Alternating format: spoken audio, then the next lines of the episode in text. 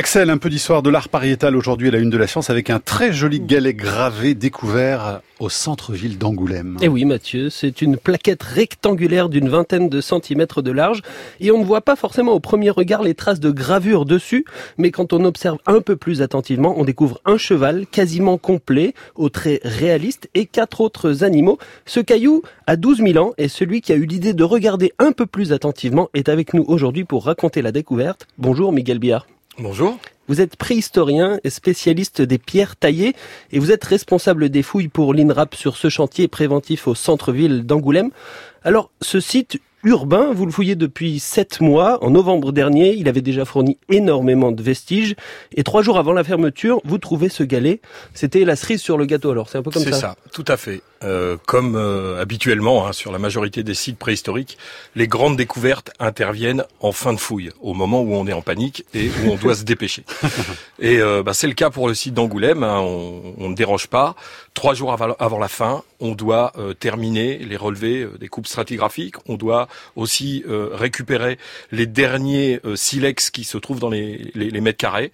Et on fait quelques vérifications. Donc on traverse les couches, on traverse les couches laboriennes un site, une occupation qui était sur l'asilien, jusqu'au moment où, sur le niveau asilien, on découvre, associé du matériel du, de lithique, donc du silex, cette plaque de silex qui est un grès, en fin de compte, un grès siliceux. Mais on, voit vraiment très difficilement les gravures et surtout quand il sort de la terre. Comment on se dit, tiens, ce caillou-là, je, crois qu'il y a quelque chose dessus C'est pire que ça. On voit rien du tout. Euh, dans le cadre de la découverte, euh, on, aurait de toute façon euh, récupéré cette roche parce qu'elle participe aux connaissances sur les ressources lithologiques, sur les silex que les préhistoriques euh, euh, ont, ont utilisés. Sauf que là, en effet, elle avait une forme un peu particulière et surtout, l'indice qui nous a permis de la, de la, récupérer, c'était deux petits enlèvements. Les enlèvements, c'est deux coups de percuteur qui a permis aux préhistoriques de tester pour avoir une idée sur la qualité de ce silex. Il est possible que cette plaquette ait pu terminer en pointe de flèche ou en grattoir.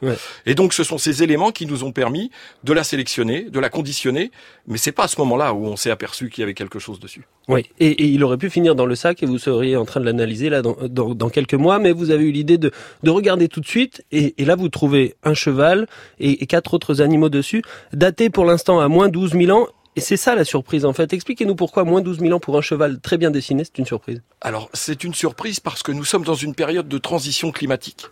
On passe de l'ère glaciaire à, un, air, un, climat tempéré.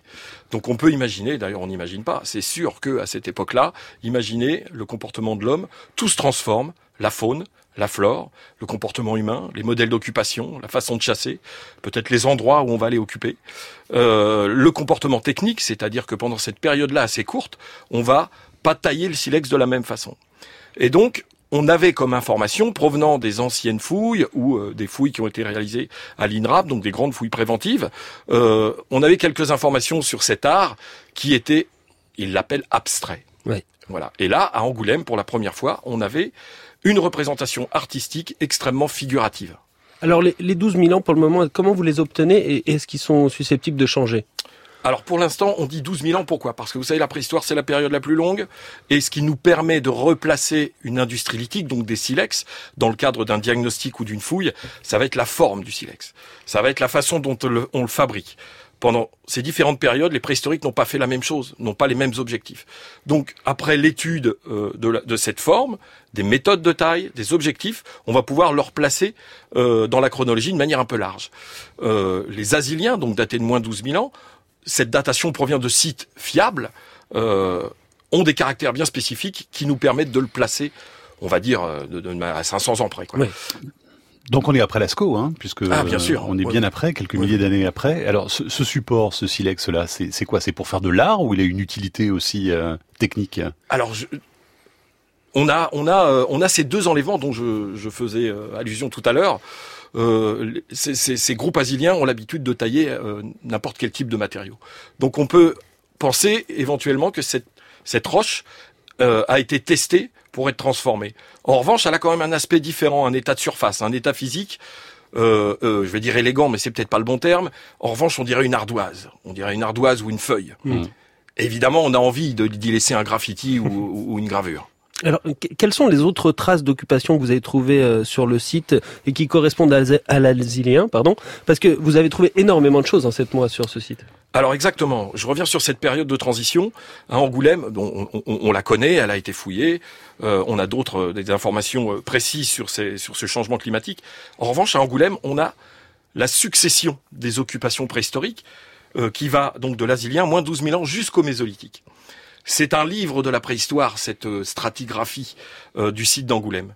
Et grâce, euh, grâce à cette découverte, tous les éléments, toutes les recherches associées à la fois au matériel lithique, au silex, à l'art. On va avoir aussi les études sur la palynologie, l'étude des mollusques, des mollusques, pardonnez-moi, l'étude, l'étude des graines. Mmh. On va pouvoir avoir des informations bien plus précises sur la vie quotidienne de ces gens-là. Est-ce que ça nous permet de commencer à imaginer comment était exploité ce site? Parce que vous avez trouvé énormément de silex, en tout c'est 200 000 je crois. C'était quoi Un atelier de, taille, une réserve de chasse? Comment on peut imaginer que l'endroit était utilisé par l'homme? Alors, euh, Angoulême, c'est déjà une région euh, sympathique, mais ça c'est personnel. Euh, on a le plateau d'Angoulême, calcaire, extrêmement riche en silex. Ensuite, on a la plaine alluviale, assez large, et en bas, on a la Charente. Donc, on peut imaginer, déjà, imaginez, ce sont les lieux privilégiés par ces chasseurs-cueilleurs, que toutes les ressources naturelles sont concentrées à un endroit. Le fait qu'il y ait énormément de matières premières, de qualité, les préhistoriques ont pu réaliser leur outillage de chasse et aussi tout l'outillage domestique. On peut imaginer des troupeaux qui traversent en effet la Charente euh, et, les préhistoriques ont profité de cette zone giboyeuse. La rivière, les ressources naturelles, c'est un lieu propice pour l'occupation des, chasseurs-cueilleurs. Axel parlait de quatre autres animaux en plus des, chevaux, donc il y a des aurochs, hein, c'est ça? Qu'est-ce qu'il y a d'autre? Alors sur la face A, il y a euh, quatre animaux. Il y a deux chevaux, un auroch et un cervidé euh, aux pattes très graciles. Et sur la face B, mhm.